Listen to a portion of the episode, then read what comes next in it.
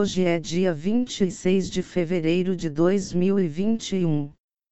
A locução é com o software de inclusão digital. Aviso: visite o nosso blog, temas de artes, culturas e museus. Endereço eletrônico é museu 2009.blog spot.com Podcast número 127.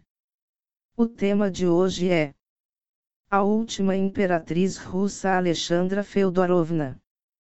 O paruri esmeralda, paruri é um conjunto de vários itens de joalheria correspondentes, que se tornou popular no início do século XIX na Europa. Para Alexandra Feodorovna foi um presente do imperador Nicolau II e foi feito pelo joalheiro Schwerin em 1901. O paruri inclui um diadema com cabuchões de esmeralda em forma de diamante, um colar com arcos e laços de esmeralda, dois braques e brincos. O mais impressionante é o diadema, esmeraldas cabuchão calombianos, diamantes sul-africanos, prata, ouro, no centro uma esmeralda quadrangular do pão de açúcar pesando cerca de 23 quilates, corte cabuchão com uma coroa em forma de cone. Dois saltoir de pérolas com esmeraldas não foram incluídos na parura, mas a imperatriz era uma grande fã de pérolas e experimentos com joias. Esplendor real. Alexandra era uma beleza notável. Sua avó materna, a rainha Vitória, elogiou-a como uma criança adorável. Sua amiga Ana Virubova a descreveu como alta e delicada, lindamente formada, com pescoço e ombros perfeitamente brancos. Seu cabelo abundante, vermelho dourado, era tão longo que ela poderia facilmente sentar-se sobre ele quando estava solto. Sua pele era claro e rosado como uma criança pequena. A imperatriz tinha olhos grandes, de um cinza profundo e muito lustroso. Em 1896, sua dama de companhia Marta Molchanova descreveu como uma garota alta e magra, com traços ritos e longos, um perfil clássico e uma figura adorável e cabelos claros que brilhavam como ouro ao sol. Molchanov disse ainda: Lembro-me de pensar que nunca tinha visto ninguém mais bonito do que essa garota.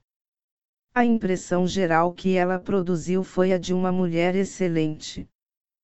Outra dama de companhia, baronesa Sophie Buxoeveden, disse que ela era uma garota alta e magra com belos olhos luminosos, feições regulares, uma pele muito boa e lindos cabelos dourados.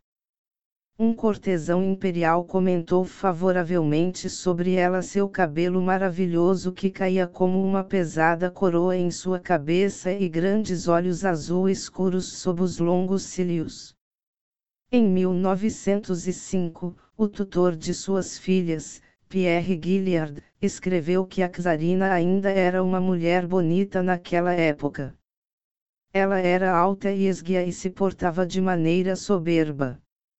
Mas tudo isso cessou no momento em que se olhou em seus olhos, aqueles que falam, azul acinzentados olhos que refletiam as emoções de uma alma sensível. Alexandra era tímida. Quando sua avó, a rainha Vitória, insistiu que ela tocasse piano para os outros, ela sentiu que suas mãos úmidas estavam literalmente coladas às teclas e mais tarde descreveu a experiência como uma das piores provações de sua vida. Quando ela era imperatriz, um pajem da casa imperial a descreveu como obviamente nervosa com a conversa e afirmou que nos momentos em que ela precisava mostrar algumas graças sociais ou um sorriso encantador, seu rosto ficava repleto de pequenas manchas vermelhas e ela pareceria extremamente séria. O grão-duque Constantino Konstantinovich da Rússia observou que ela é terrivelmente tímida.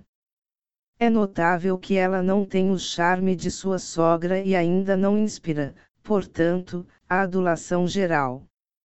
Nadine Vonarlarski, sua senhora, em espera, observou que ela era extremamente tímida, mesmo em um caso informal como receber Vonarlarski e sua mãe para o chá.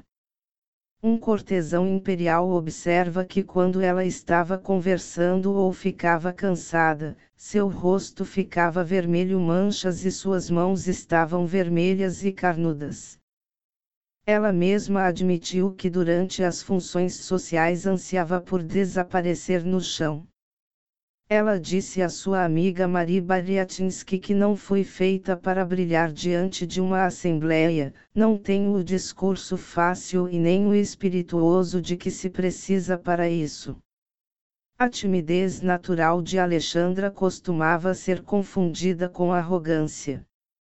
Seu irmão Ernest Louis, grão-duque de Hesse e de Reno, refletiu que ela era ela inclinaria a cabeça para o lado sem sorrir se algo a desagradasse, com o resultado de que muitas vezes as pessoas pensavam que ela era infeliz, entediada ou simplesmente caprichosa.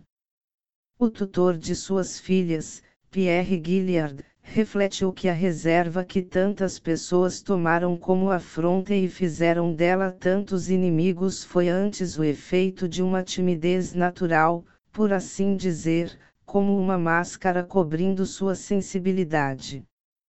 Mesmo desde tenra idade, Alexandra era séria e melancólica. Sua prima e amiga de infância, a princesa Marie-Louise, disse que ela tinha uma curiosa atmosfera de fatalidade.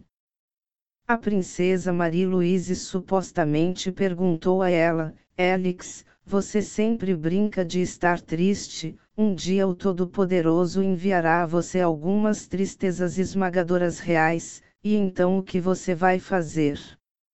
Sir George William Burhanan, que era diplomata da avó de Alexandra, a rainha Vitória, refletiu que Alexandra tinha uma expressão triste e patética.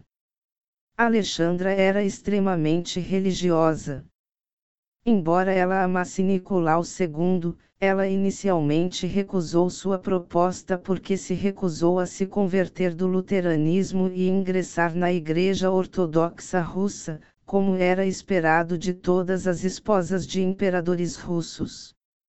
Ela disse a Nicolas que, embora me entristece terrivelmente e me deixa muito infeliz por não me casar com ele, deixar a igreja luterana seria uma coisa errada.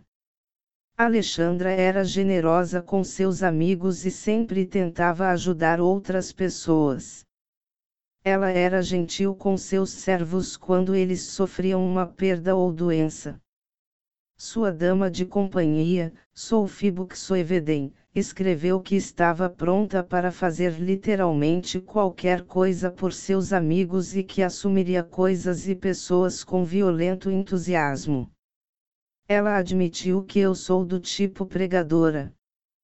Quero ajudar os outros na vida, ajudá-los a lutar suas batalhas e suportar suas cruzes. Alexandra era intelectual e culto. Em seus primeiros anos como imperatriz, ela traduziu escritos russos e estudou música russa para melhorar seu domínio da língua. Ela lia os romances de Leo Tolstói e os discutia com o marido. Alexandra gostava de música. Quando ela era jovem, ela tocava banjo e cantou duetos por horas com sua amiga Minnie Cochrane. Ela gostava de tocar piano com sua filha Olga, que herdou seu talento musical. Alexandra era uma excelente bordadeira.